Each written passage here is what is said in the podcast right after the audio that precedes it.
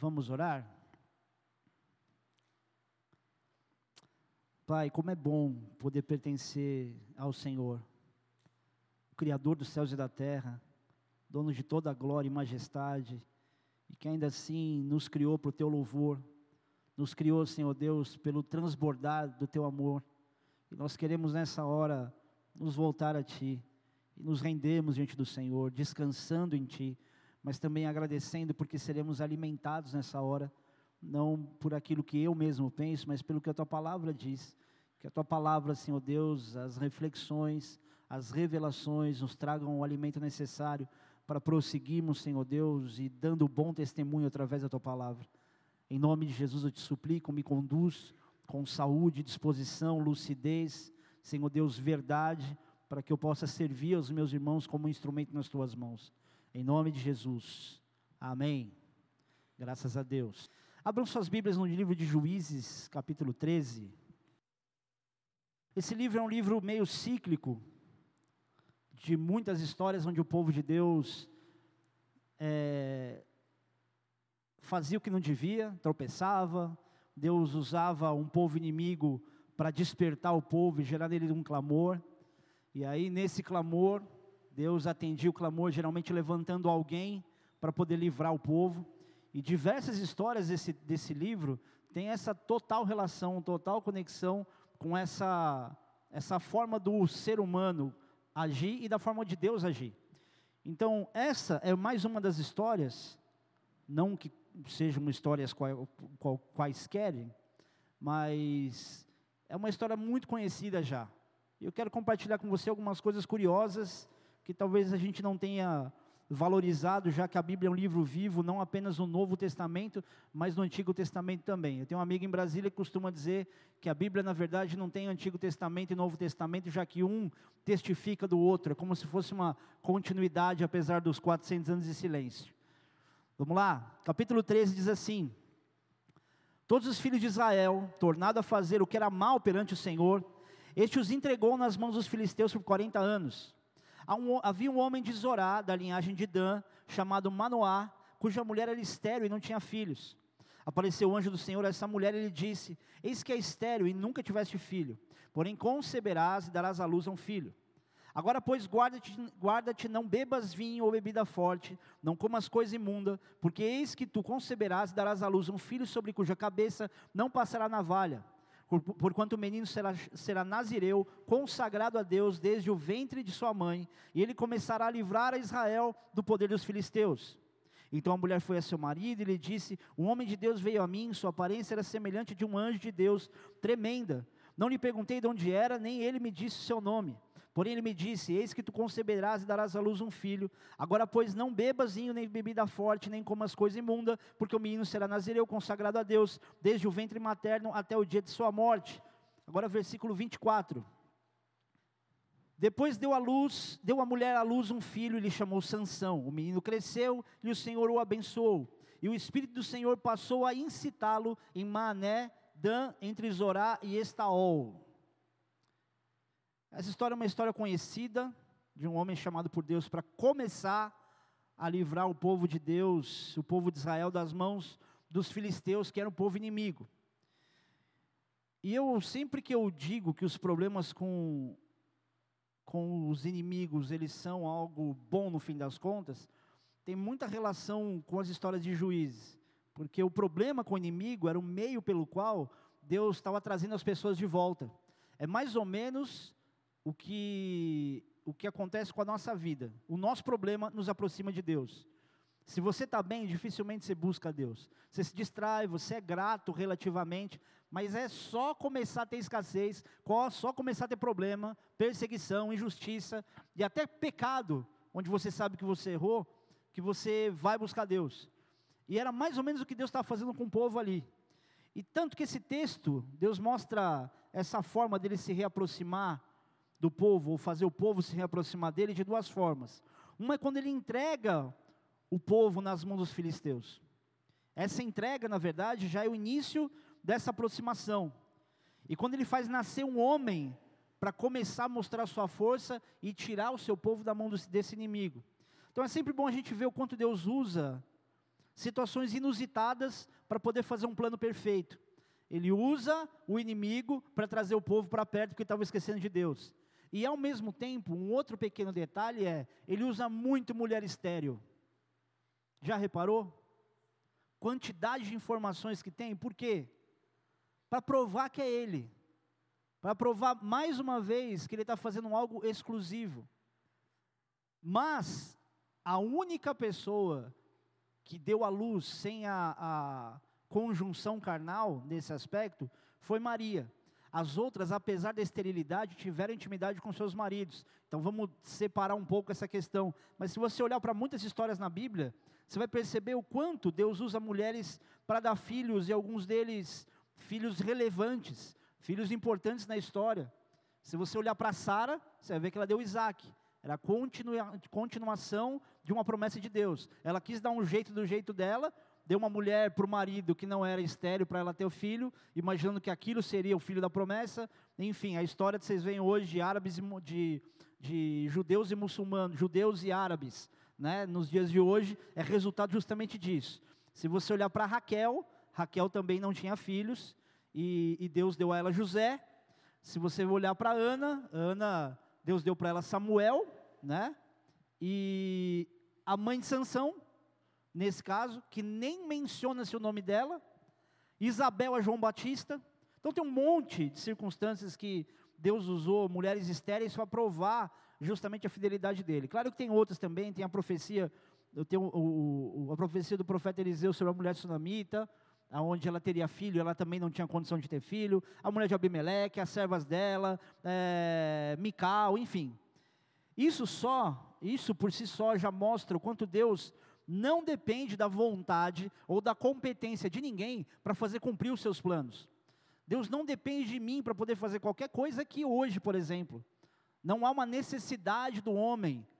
Tem uma frase que a gente já está, já tá, eu há muito tempo não, não me lembro de ter visto naqueles quadros na casa da sua avó, sua tia, de Jesus dizendo: Eu preciso de você. Quem já viu esse quadro? Só dinossauros mesmo, né? Ou alguém que tem vó ainda. Jesus não precisa da gente, Deus não precisa de nós, Deus não precisa do nosso dinheiro. E realmente tudo que. É, Jesus não precisa de dinheiro, de verdade, não precisa. Não há necessidade nele, mas tudo que a gente movimenta aqui tem a ver com as nossas necessidades. E tudo aquilo que a gente vive com Deus, e não apenas de entrega, mas nosso relacionamento com Deus, é por uma necessidade nossa, não dele. A gente presta esse culto não porque Deus precisa de um culto, mas é porque a gente precisa prestar culto. Nos faz bem, nos alimenta. Deus ele continua sendo Deus. Ele não fica oscilando entre uma hora ele ter mais poder e menos poder. Agora a gente oscila. Então tudo que Deus cria, no fim das contas, é para o nosso benefício, mas para a glória dele. Vocês estão aí? E se você olhar a história, você vai perceber o, comportamento do pai de Sansão, eu não vou ler aqui, mas você vai ver o quanto ele se colocou numa condição de humilde, quando a esposa colocou para ele, olha, veio um homem, eu não perguntei de onde ele era, eu não sabia de nada, ele falou assim, poxa, ele orou para Deus, Deus, então, manda esse homem vir aqui de novo para me ensinar, se você ler a partir do versículo 8 em diante, você vai perceber que ele, vai, ele pede para Deus, para Deus mandar esse homem de novo, para poder ensinar ele como é que ele deveria criar essa criança, e depois disso ele ainda vai oferecer uma oferta, e esse anjo nega, falou, não, não é para mim que você tem que oferecer isso, enfim. E quando eu vejo sanção nascendo de pessoas assim, eu percebo que sempre que Deus usa contexto de comportamento do homem e da mulher para quando gerar certos filhos, os filhos terem uma proporção de importância no reino muito grande. Deus não escolheu esse casal, não escolheu essa mulher e esse homem à toa. Deus escolhe qualquer um para fazer algo grande. Deus escolheu qualquer pessoa. Maria era relevante, José era relevante, e todas as pessoas, de alguma forma, que foram usadas por Deus para levantar pessoas assim. Eu até parafrasearia dizendo que pais humildes e generosos geram filhos fortes. Mas quando você olha para a história de Sansão, você percebe que a força, ela para, ela estabiliza em, em uma questão muito mais física e não tanto de sabedoria. Então Sansão nasce, e diferente de um voto comum de Nazireu, onde você fica por um tempo se abstendo de comidas impuras. A comida impura era, era, já era uma questão mais tradicional, mas bebida forte, não cortar o cabelo. O que para alguns era por um tempo, para Sansão era a vida inteira. Até o dia da sua morte, ele ia viver um período, uma vida de consagração, ou ele deveria viver assim. Só que a primeira coisa que ele faz ao crescer é justamente desencanar da consagração.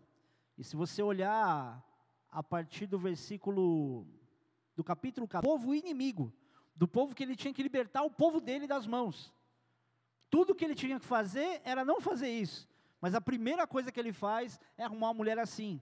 E resumindo bem a história, porque eu quero chegar em outro ponto, ele se casa e no período pré-casamento, ele, ele mata um leão, aí desse leão é, morto, depois um dia, ele saindo, ele passando por um caminho, ele vê dentro desse leão uma, uma colmeia, e tem mel, e ele come desse mel, ele dá para os pais, enfim.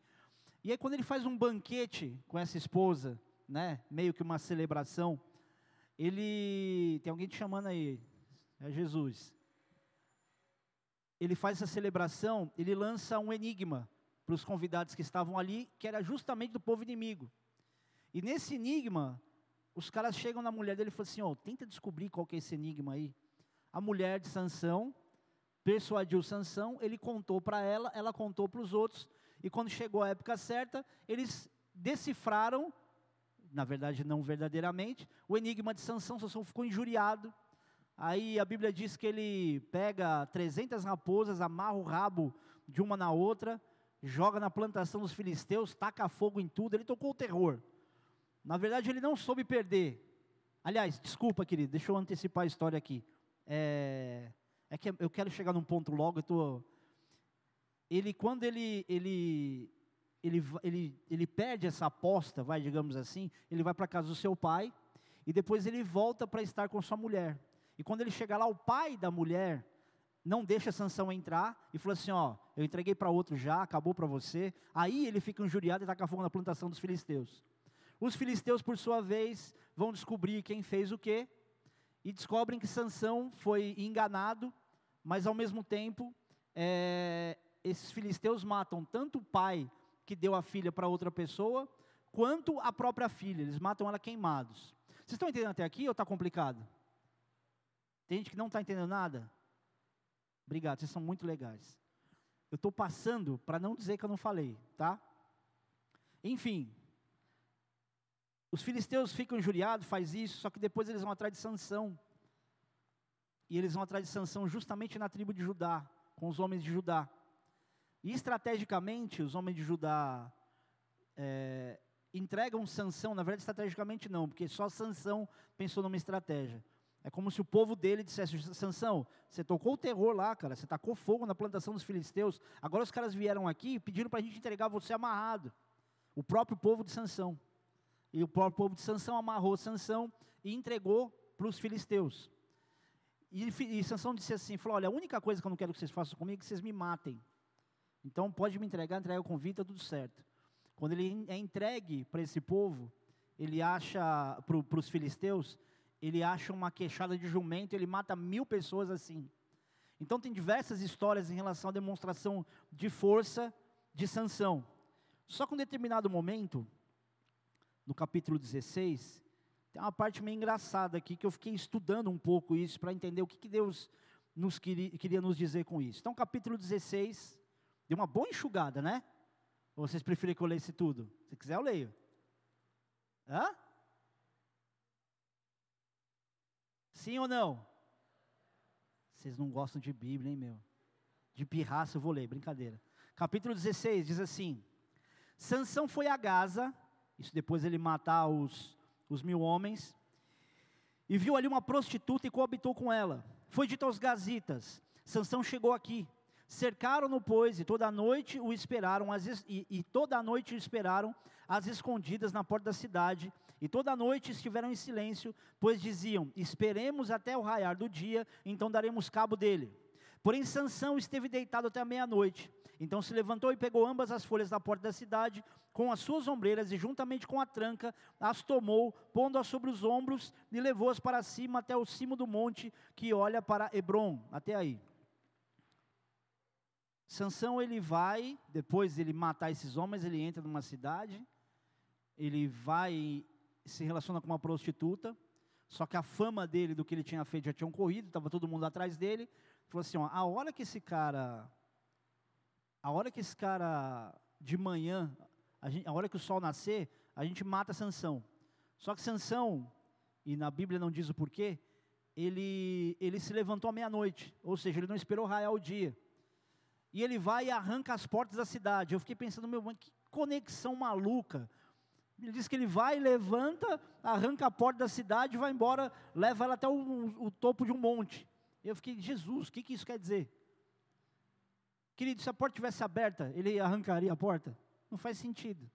A razão pela qual, isso estudiosos também dizem, pela qual ele, ele arrancou essa porta, e na verdade eram duas portas, é porque certamente estava trancada. Foi uma das maneiras de manter ele preso ali. E certamente eles faziam isso não só por causa dele, mas para proteger a própria cidade, as portas da cidade. Diferente da gente hoje, que nos aporta para entrar em cidade. Mas muitas cidades eram fechadas com portas, com estrutura.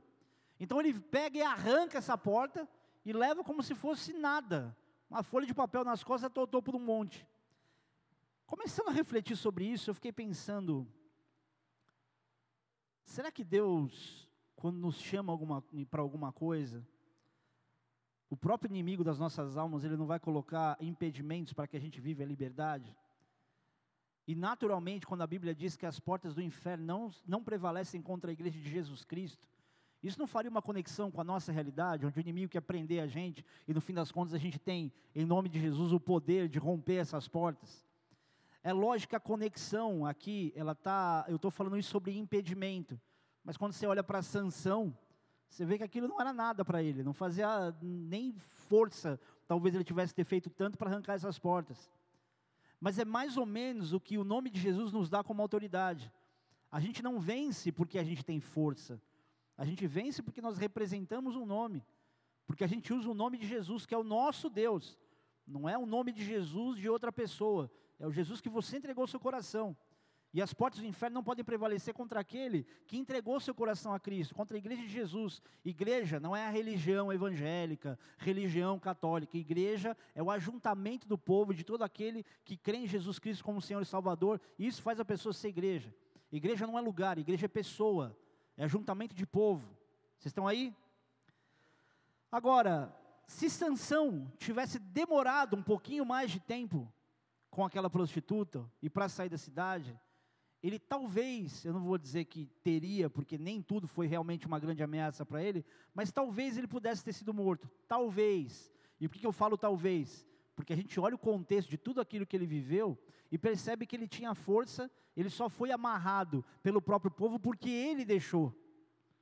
Porque se ele mata mil homens amarrado com uma queixada de jumento, você acha que ele ia deixar alguém amarrar ele com facilidade? então, nesse texto e nesse momento, a gente percebe que o fato dele ter levantado antes e se antecipado a essa saída foi justamente o que fez Sansão se livrar. Sabe o que significa para muita gente? a diferença entre pecado e tentação. Tem muita gente que acha que a tentação já é pecado, e aí a pessoa não reage nunca. Ela começa a viver a tentação com tipo, ah, já pequei na mente mesmo, pecado é concebido na mente, já era. E aí ela vai e fica ali flertando com o pecado até que ela realmente cai. Quando na verdade, se a pessoa reage à tentação, ela não precisa sofrer a consequência do pecado, porque ela não vai pecar. Pensamento querido, de tentação e pecado por si só não são a mesma coisa. Se tentação fosse pecado, aquilo que Jesus viveu como tentação já poderia ser classificado como pecado, e Jesus não pecou. Vocês entendem? Ele foi levado para o deserto para ser tentado. Aí você fala, pastor, mas olha o nível de informação que você está dando, Jesus, nada para ele ser uma tentação. Querido, comida, quando você está com fome, não é uma tentação. Claro que não tem nunca como comparar o nível de tentação de Cristo conosco, mas é só para ilustrar que tentação e pecado não são a mesma coisa.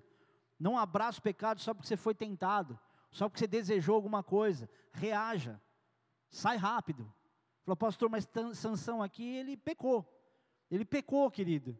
Mas ele foi livrado da morte pela antecipação.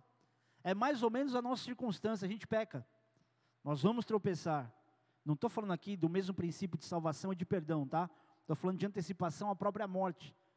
Porque o pecado, querido, ele traz prazer para a carne, mas o final dele é justamente de morte.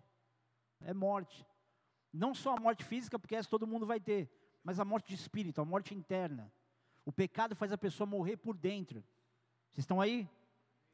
Agora, olha quanto a demora para reagir, ela pode ser perigosa. Versículo 4 diz assim: Depois disso aconteceu que se afeiçoou a uma mulher do vale de Soreque, a qual chamava Dalila. Então os príncipes dos filisteus subiram a ela e disseram: Persuade-o e vê em que consiste a sua grande força, e com que poderemos dominá-lo e amarrá-lo, para assim o subjugarmos, e te daremos cada um mil e cem ciclos de prata. Eu não sei se eu vou ler inteiro, mas aí Dalila recebe essa, essa. Ela não recebe o suborno, mas a promessa do suborno antes. E ela se aproveita ali de Sansão ter gostado dela. E chega nele e falou assim: Sansão, você é mó gatão. Eu não consigo fazer muita rima. Por que, que você é tão forte assim? Qual é o segredo dessa força? E Sansão, malandro, flertando ali, com uma mulher que também estava envolvida ali num conluio com o povo inimigo, que eram os filisteus. Ele falou assim: Olha, na verdade é o seguinte, se você quiser realmente me amarrar, me prender, é só você me amarrar com tendões novos. E ela vai e amarra, e daqui a pouco ela fala: Os filisteus, ele vai e arrebenta. Estou resumindo. Daqui a pouco ele fala assim: Ó, na verdade você tem que me amarrar com cordas novas. Dalila vai lá e amarra. Aí ela fala, os filisteus, ele vai, arrebenta, como se fosse nada. Aí daqui a pouco ela, poxa, meu, você não está me contando, e não sei o quê. Insistindo, como se ele tivesse realmente que contar. Só que ele começa a flertar muito com o problema. Quando ele começa a se aproximar da onde era realmente a verdade, porque ele fala, olha, se você fizer uma trança no meu cabelo, as sete tranças, colocar um negócio assim, assim, assado, isso aí vai me prender. Se prender pelo cabelo. A última coisa que ele precisava era aproximar a informação da verdade, justamente daquilo que era o próprio cabelo. E aí, no fim das contas, ele consegue se livrar disso também, até um determinado momento onde ele fala: Ó, minha força está no cabelo, se cortar meu cabelo já era. Ele vai, raspa o cabelo dele, e aí, quando o Espírito do Senhor sai dele, ele percebe que ele, ele acha que ele vai levantar e vai reagir do mesmo jeito, ele já está sem força e é pego pelo povo inimigo. A Bíblia diz que ele, é, ele tem os seus olhos vazados e ele é colocado dentro de um moinho numa pedra para poder empurrar essa pedra nesse moinho. O final dessa história, a parte mais interessante dela, é que Sansão depois ele pede para Enquanto ele divertia as pessoas ali com a sua condição de cego, meio de bobo da corte, ele manda na arena o rapaz que o guiava colocar ele na, no centro, na, apoiado nas colunas do, do, que sustentavam o prédio, e ele dizia que era para descansar. Eu achei essa desculpa na época, assim, foi só uma criança para cair numa dessa mesmo, né? Me leva na coluna para eu encostar e descansar. E ele vai e ele derruba essas colunas, e a Bíblia diz que ele, na morte dele, ele mata muito mais pessoas do que ele matou em vida. Agora é curioso você perceber que Sansão, ele tinha um mal, e o mal de Sansão ele usava saia. Tudo que envolvia os problemas de Sansão tinha a ver com a área sentimental. Eu não vou nem dizer só que era com área carnal, eu vou dizer que seria com área sentimental, para não, não colocar ele numa condição pior do que ele realmente já está. Primeiro o cara escolhe uma mulher do povo inimigo. Depois que ele se sente traído, na consequência do problema que foi a, ele perder aquela posse inicial, ele vai atrás de uma prostituta.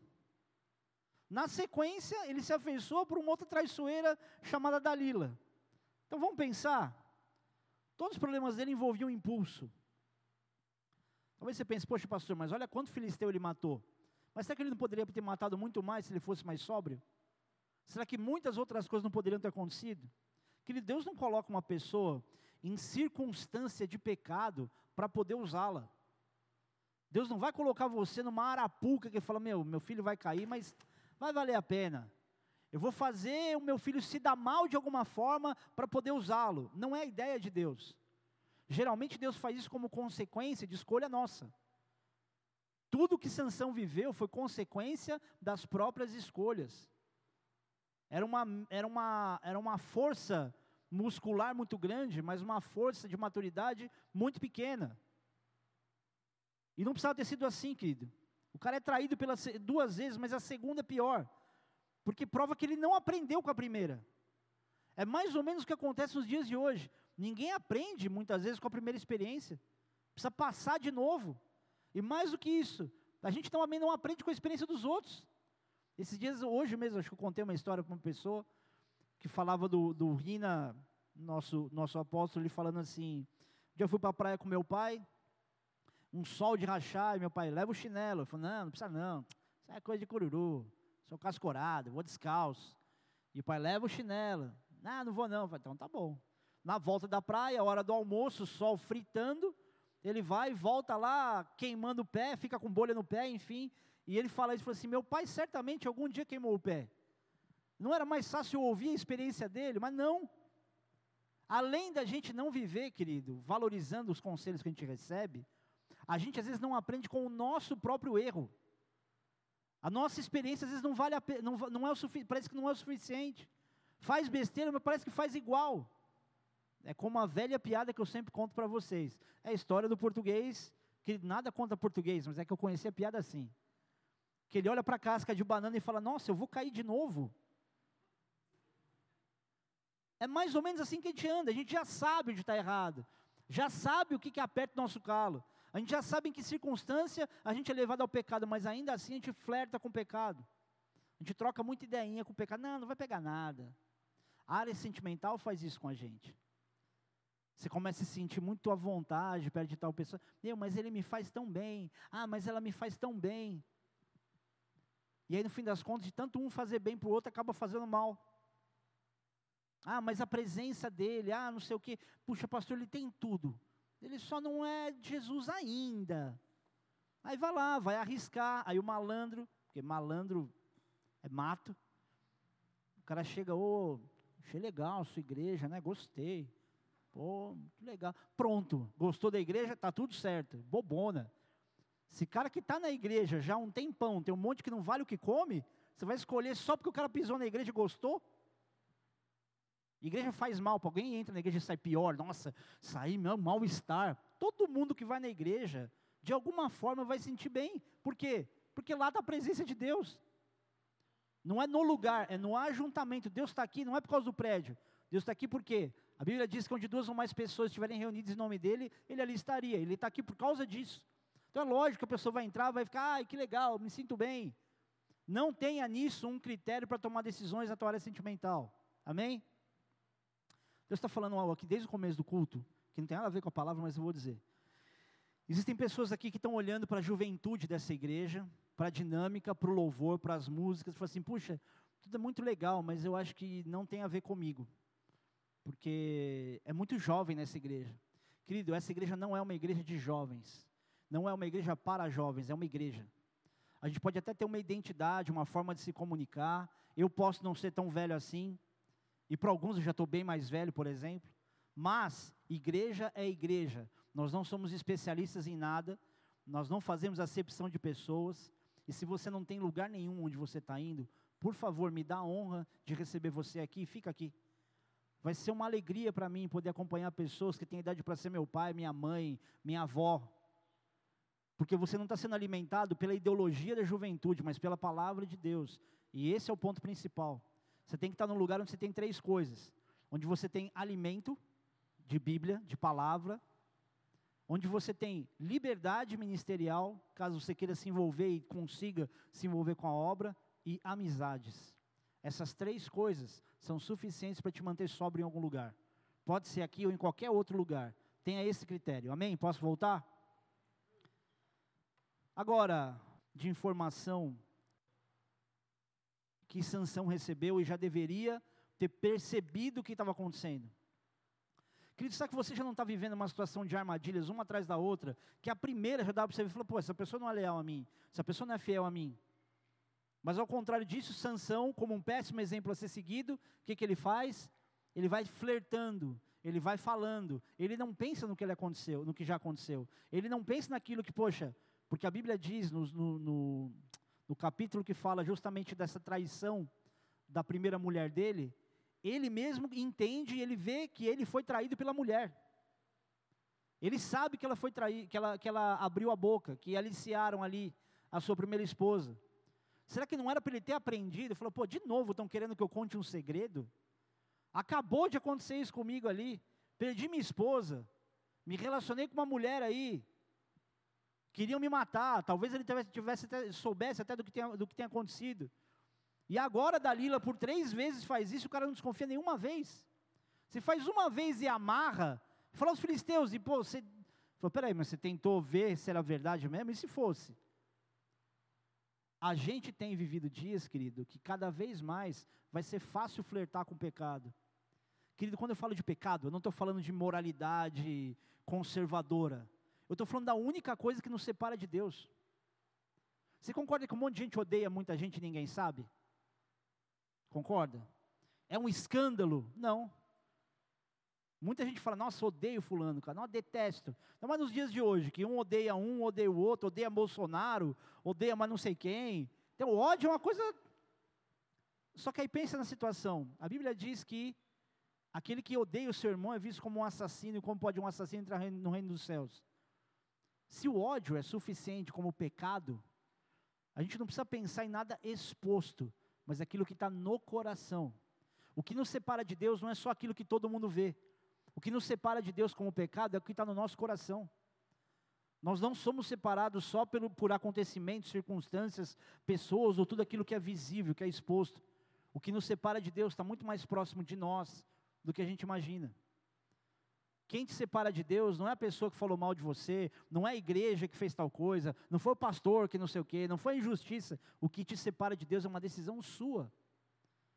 Quantas vezes você já não ouviu? Ah, não, parei de ir na igreja porque lá naquela igreja, ah, porque o pastor, ah, porque a igreja, porque fulano, porque nem se preocuparam comigo, porque não está ninguém nem aí comigo, porque aquela igreja, cara, que Deus, o que, que Deus tem a ver com isso?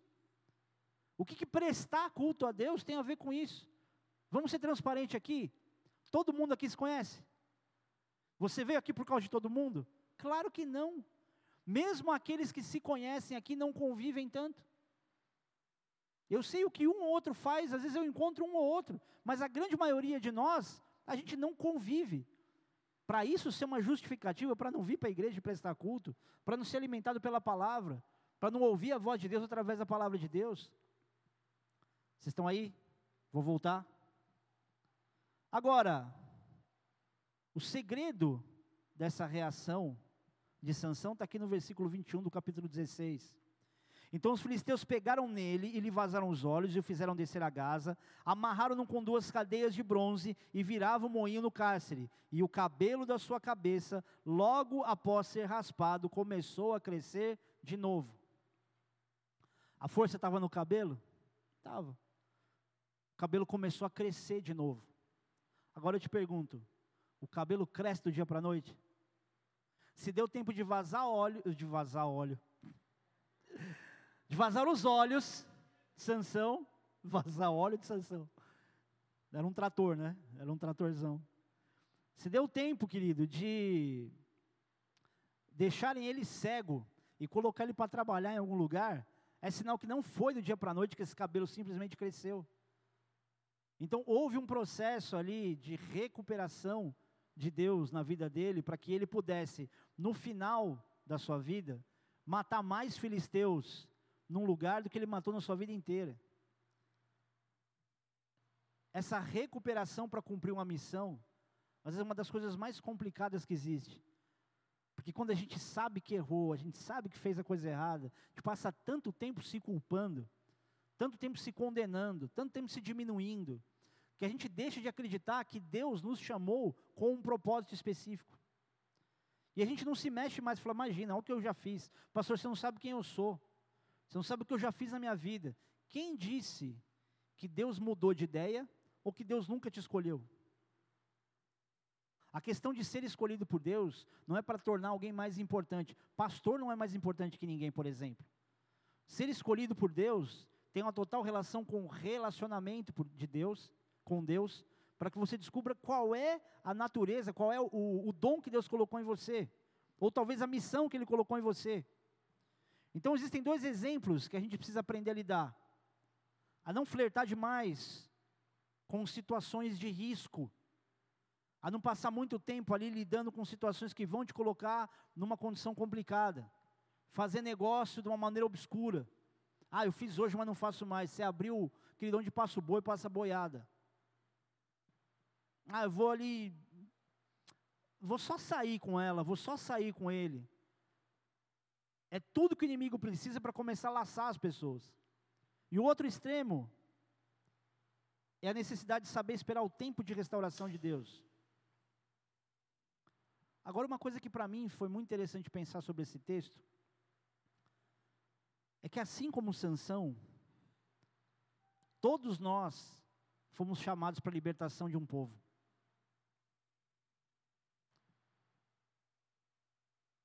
O grande problema é que a gente reage muitas vezes como Sansão reagiria. A gente tem uma missão dada por Deus, a gente tem um chamado, mas a gente age no ímpeto das nossas vontades, no ímpeto dos nossos desejos, e aí a gente se desvia da missão.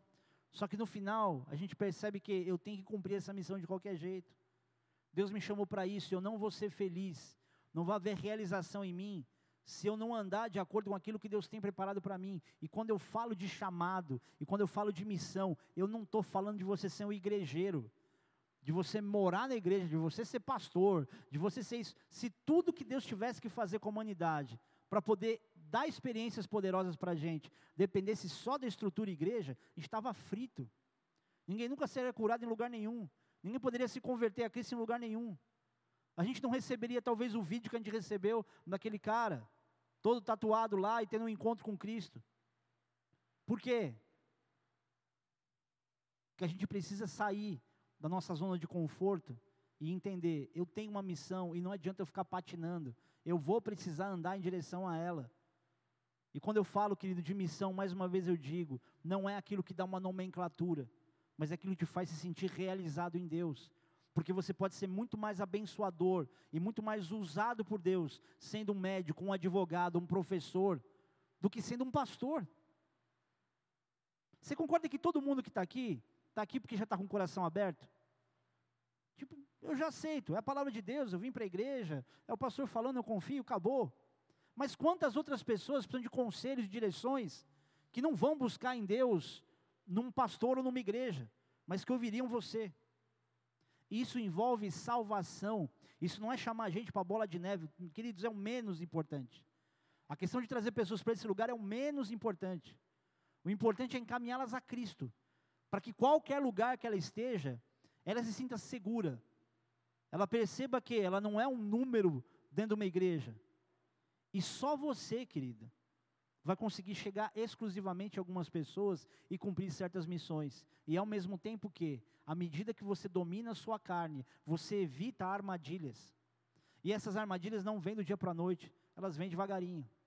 Querido, um tropeço, uma grande queda, ela não vem porque você tomou uma decisão errada, mas porque ao longo do tempo você tem abraçado as decisões erradas.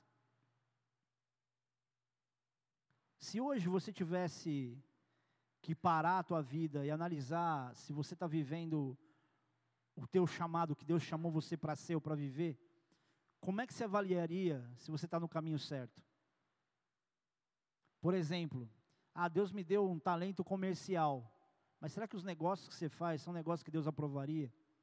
Ou será que no fim das contas esse talento está te servindo para te colocar numa situação de risco? Querido, hoje nos dias de hoje, em épocas que todo mundo fala de terceira guerra mundial, que eu não acredito que vai acontecer, pelo menos agora, a gente vive uma guerra interna, que vencer só ela já é difícil demais. E você não vence essa, vence essa guerra interna sem você se submeter às coisas que Deus já tem dito para você fazer. A grande maioria dos concertos que você tem para fazer não precisam ser revelados para você, você já sabe. Sansão cresceu sabendo quem ele seria e qual seria a função dele. Estava o que ele tinha nascido para ser, um nazireu. Talvez ele tivesse ali entrado até num, num meio que um esquema de religiosidade. Tudo bem, então eu não faço isso, isso, isso estou tranquilo.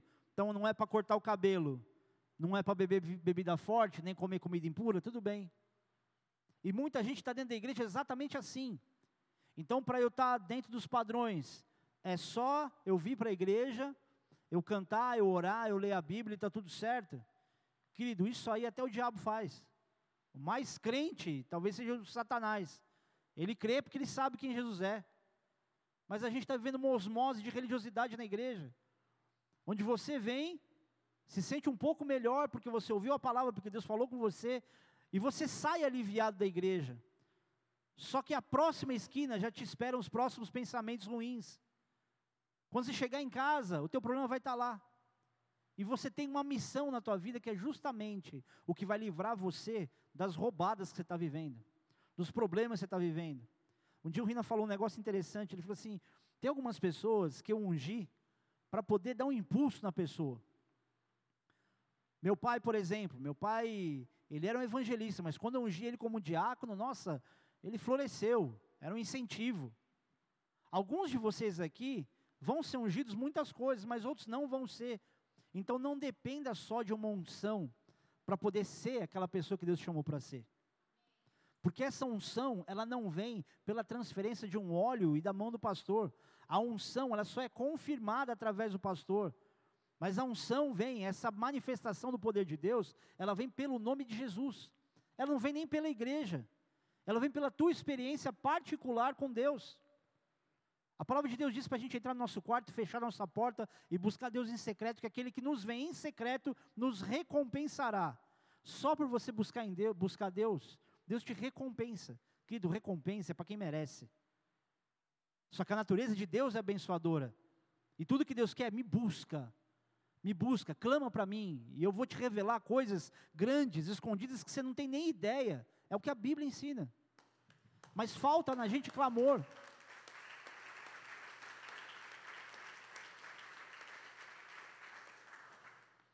Mas falta na gente esse clamor, essa indignação contra a própria vida. Deixa eu te falar uma coisa: tem pecado de estimação que talvez você está carregando há um tempo. Enquanto você não tiver ódio da consequência desse pecado, você não vai largar ele. Sabe por quê? Porque ninguém consegue odiar o pecado. O pecado em si, ele traz lembranças de prazer, ele traz algum tipo de conforto, algum benefício carnal que deixa a pessoa numa letargia. Mas depois que passa, e vem aquela ressaca moral, você fala, cara, como foi ruim ter pecado, como foi ruim ter vivido isso. E a minha pergunta para você é: quando é que você vai ficar indignado contra si mesmo, contra o próprio comportamento? Porque Deus não está te colocando um peso nas costas dizendo, olha, olha como você é pecador, miserável. Ele está dizendo, eu quero arrancar esse peso de você. Mas me ouve, ouve meus princípios, me obedece. Eu quero deixar você viver uma felicidade. E não ficar lutando pela sua felicidade do seu jeito. Feche teus olhos por um instante. E nessa hora, pede para Deus te mostrar o que está impedindo você de viver os planos, os sonhos dele. Pede para Deus esquadrinhar o teu coração e te mostrar se você tem sido um religioso que vem para a igreja. Pede para Deus te mostrar que Ele te chamou para algo muito peculiar e exclusivo. Há pessoas aqui que Deus já está trazendo à sua memória o seu trabalho. Alguns porque estão fazendo vista grossa de algo, e outros porque entenderam que Deus quer usá-los onde eles estão, pelas pessoas que estão chegando até você. Hoje você vai sair daqui entendendo que Deus chamou a todos nós e cada um para um fim específico. E de acordo com a obediência e por inteligência a esse chamado de Deus, você vai ter a força de sanção para vencer muitos obstáculos. Você pode não ser forte em músculo, mas vai haver em você uma sabedoria como a de Salomão, que pediu para Deus sabedoria para poder conduzir o povo. E porque ele pediu certo, até aquilo que ele não pediu, Deus deu. Deus quer te dar discernimento, sabedoria e maturidade, domínio próprio. Há pessoas aqui que vivem estressados, briga na rua, discute em casa. Você não precisa nem de um povo inteiro, uma pessoa só já tira você do sério. Deus quer libertar pessoas através de você. Aleluia.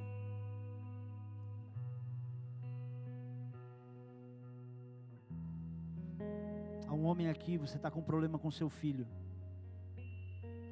Seu filho já cresceu. Existe um desrespeito entre vocês.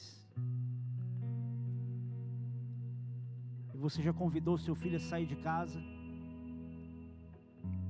Só que tudo que você queria é que ele amadurecesse e percebesse o que de errado ele está fazendo. Seu filho vai ter que passar consequências. Mas ele precisa saber que quando ele quebrar a cara, você vai estar tá lá. Então restaura pelo menos a comunicação entre vocês. E deixa claro para o teu filho que apesar de tudo você o ama. Que tudo isso é pensando no bem dele, para que ele não sofra. Porque quando ele se arrebentar, ele vai voltar para tua casa.